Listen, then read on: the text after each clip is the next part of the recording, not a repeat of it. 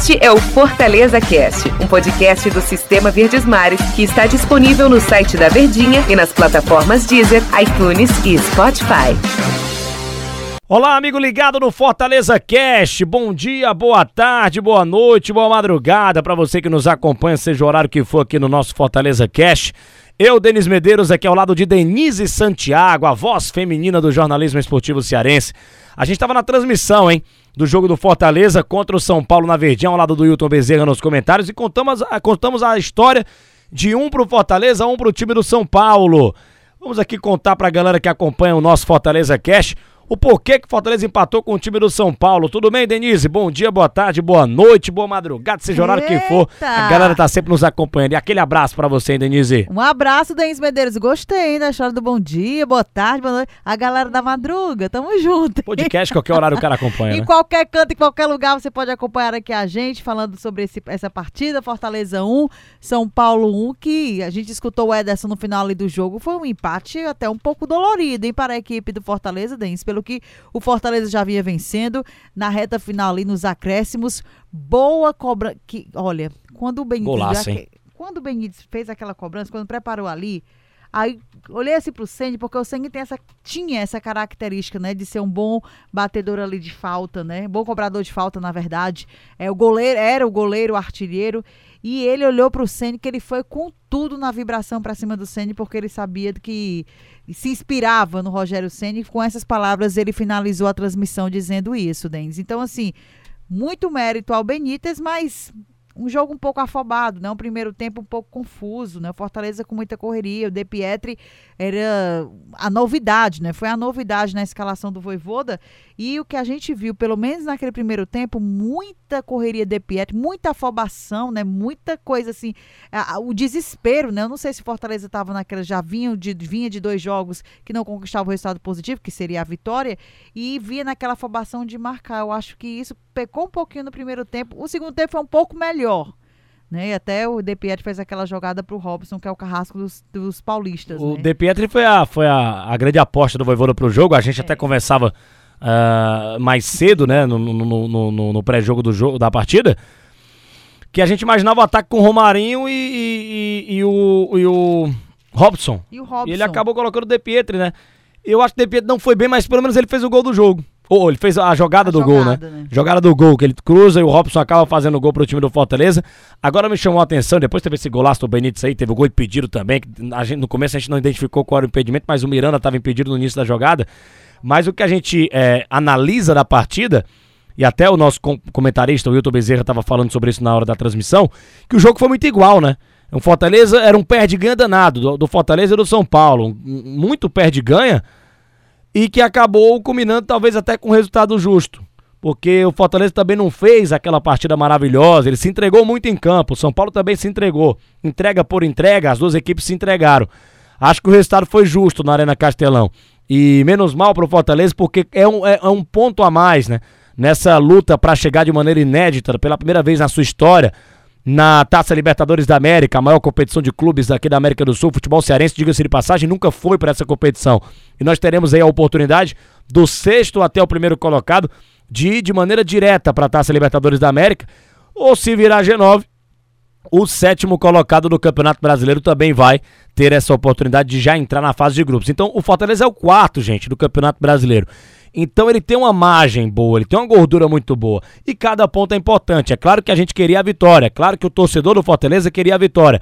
Mas eu acho que agora no Campeonato Brasileiro, o foco do Fortaleza é chegar o mais rápido possível na pontuação necessária que vai lhe dar uma vaga na Taça Libertadores da América por tudo que ele fez no campeonato. A gente está cogitando o Fortaleza no Libertadores da América, coisa que a gente nunca viu na vida. Tudo isso pelo que o Fortaleza fez na competição. Acho que se ele não for para Libertadores, eu disse até aqui em episódios anteriores aqui do Fortaleza Cash, se ele for para pré-Libertadores, vai ser frustrante Vai ser por tudo que ele difícil, é, né? vai ser vai ser mais difícil também, e frustrante por tudo que ele fez na temporada. Então, por tudo que o Fortaleza fez no Campeonato Brasileiro, ele merece sim uma vaga na Taça Libertadores da América. É claro que a ansiedade toma conta nessa parte final do torcedor e também dos jogadores do Fortaleza, diretoria, comissão técnica, porque o clube nunca foi.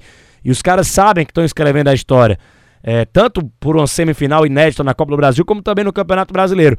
Então acredito eu que qualquer ponto nessa parte final do Campeonato Brasileiro é de suma importância. Importante é ficar principalmente entre os seis primeiros colocados e o Fortaleza é o quarto colocado, com uma gordura muito boa para garantir essa vaga na Taça Libertadores da América. Não é para lamentar esse empate, Denise. Claro que na hora do, do, calor do momento, no calor do jogo, o torcedor fica. O né? torcedor lamentou, os jogadores do Fortaleza lamentaram, o Ederson lamentou no final da partida, mas é, no, no contexto geral, é mais um ponto somado nessa luta que o Fortaleza está tentando de escrever a sua história e esses jogadores de colocar, repito, pela primeira vez na trajetória, na história do Fortaleza, o clube na Libertadores da América. Então, para mim não é para lamentar esse empate não. E pelo que foi o jogo, resultado justo, Denise. E assim, Denis, o, o, a lamentação, eu acho, não é só pela questão do empate. É, tem vários aspectos que a gente pode ver essa campanha histórica do Fortaleza com, em busca desse, dessa vaga na Libertadores. Fortaleza fez um primeiro turno todo no G4. Então ia ser muito frustrante mesmo chegar nessa reta final do segundo turno. Perder isso, né? Perder to, toda a campanha que fez. Mas também tem que ter um outro lado. Fortaleza teve esse empate de, de, eh, desta, da última quarta-feira. Falando desse jogo contra o São Paulo, Fortaleza não pode perder a qualidade que o Fortaleza estava vindo. Então eu acho que o, o empate frustrante, mais pelos últimos últimos resultados, a derrota contra o Corinthians, né? Os últimos dois jogos que não tiveram bons a, resultados. América Mineiro tomou gol no final do jogo. América Mineiro. Então, assim, hoje era aquela vitória com o Castelão lotado, a expectativa, o resultado de expectativa do, do, do jogador e dos torcedores. Então, acho que o frustrante que o Ederson comenta não é o fato, ai, sair com empate com o São Paulo. A questão não foi nem essa. E pelo futebol que o Fortaleza apresentou, que eu acredito que ainda pode apresentar muito mais do que apresentou na última quarta-feira, mas sim pelas pelas consequências, pelos últimos resultados que não foram bacanas e que fizeram com que o Fortaleza saísse, né, dessa casinha aí do G4. E ele queria, ele queria, eles queriam essa vitória, né? Queriam dar a vitória para o time do Fortaleza. Exatamente. É, tá empatado nos números de pontos com o Bragantino, mas ele tem um jogo a menos que o Bragantino. O Bragantino Isso. fez um jogo a mais porque vai jogar a final da Copa Sul-Americana e vai ter que viajar pro, pro, pro e Uruguai. Joga com o né? Bragantino, né? E joga com o Bragantino, o próximo, próximo jogo contra o Bragantino. E o Fortaleza está na quarta posição com 49 pontos, mas está três partidas sem, sem vitórias. Duas derrotas para América Mineiro e Corinthians, o um empate agora contra o São Paulo. É, mas ele tá com uma margem muito boa, repito. O Fluminense, para você ter noção que é o oitavo colocado, tem 42. O Atlético Paranaense, que é o nono, tem 41. É, o, o, sétimo, o Internacional tem 44. O Corinthians, que é o sexto, 47. Aí o negócio já complica o Corinthians chegou, hein? Apesar de ter perdido pro pro Atlético Mineiro. Então é decisão também contra o Bragantino, é confronto direto. E ele não vai poder contar com um. Ele teve jogador suspenso, né? Daqui dele. Ah, do Fortaleza, não, foi do São Paulo. Foi São Paulo. Tô, tô confundindo a transmissão. São Paulo que teve jogador suspenso. Bom que o Pikachu, imagino que volte contra o Bragantino. Já estava no banco. O Pikachu estava né? no banco, né? Então o Pikachu já deve estar entre os titulares. Não foi na partida contra o São Paulo entre, entre os titulares, porque o Voivoda ele tem essa Preservou, né? característica né? de preservar, né? De poupar o atleta que está voltando de lesão. Muita expectativa também para o David, né? Que fez falta hoje. Fez falta na quarta-feira, né? Então, Crispim. David, Crispim também. O Crispim é um pouco mais difícil. Provavelmente não volte, né? A expectativa, se a tendência era que ele ficasse cerca de um mês por conta do edema na coxa esquerda. Então, assim, é um tratamento um pouco mais, sabe, é, devagar um pouquinho mais a recuperação, na verdade, um pouco mais lenta por conta do grau da lesão. Agora é, é, é esperar que essas peças, assim, é, o Fortaleza, ele não pode ficar, nem o torcedor também, ficar lamentando sobre essas ausências, né? Quem chegar, quem ocupar ocupar esses espaços, tem que mostrar, é, é, é, mostrar trabalho, mostrar que é aquela substituição, que é aquela reposição.